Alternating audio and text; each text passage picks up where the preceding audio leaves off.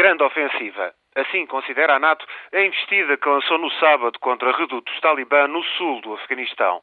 Cerca de 15 mil homens, incluindo algumas tropas auxiliares afegãs, tentam ganhar o controle de uma área muito populosa da província de Helmand, um reduto talibã, uma região que é a maior produtora de ópio do mundo. A grande ofensiva segue-se a um ano de fiascos políticos. Fiascos que culminaram na controversa e fraudulenta reeleição do presidente Hamid Karzai. A NATO está na guerra sem que o governo de Cabul seja minimamente credível ou eficaz e é essa a pior das fraquezas no Afeganistão.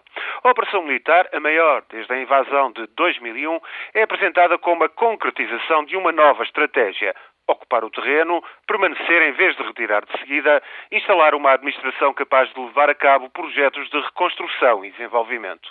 A ofensiva vai levar semanas, se não meses, e a seguir será preciso obviar a hostilidade ou desconfiança das populações. Isso será o mais difícil, a verdadeira prova do êxito ou do fracasso. Faltam homens e os efetivos, alegadamente controlados pelo governo de Cabul, são de pouca confiança.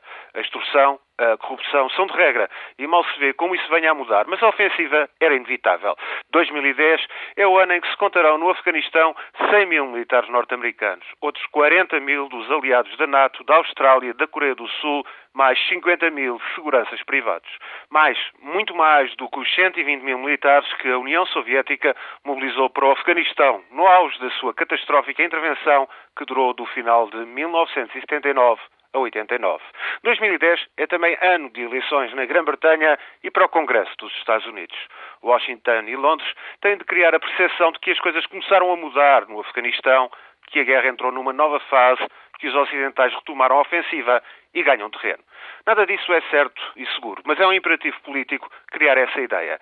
A grande ofensiva joga-se assim em Londres, em Washington e no sul do Afeganistão.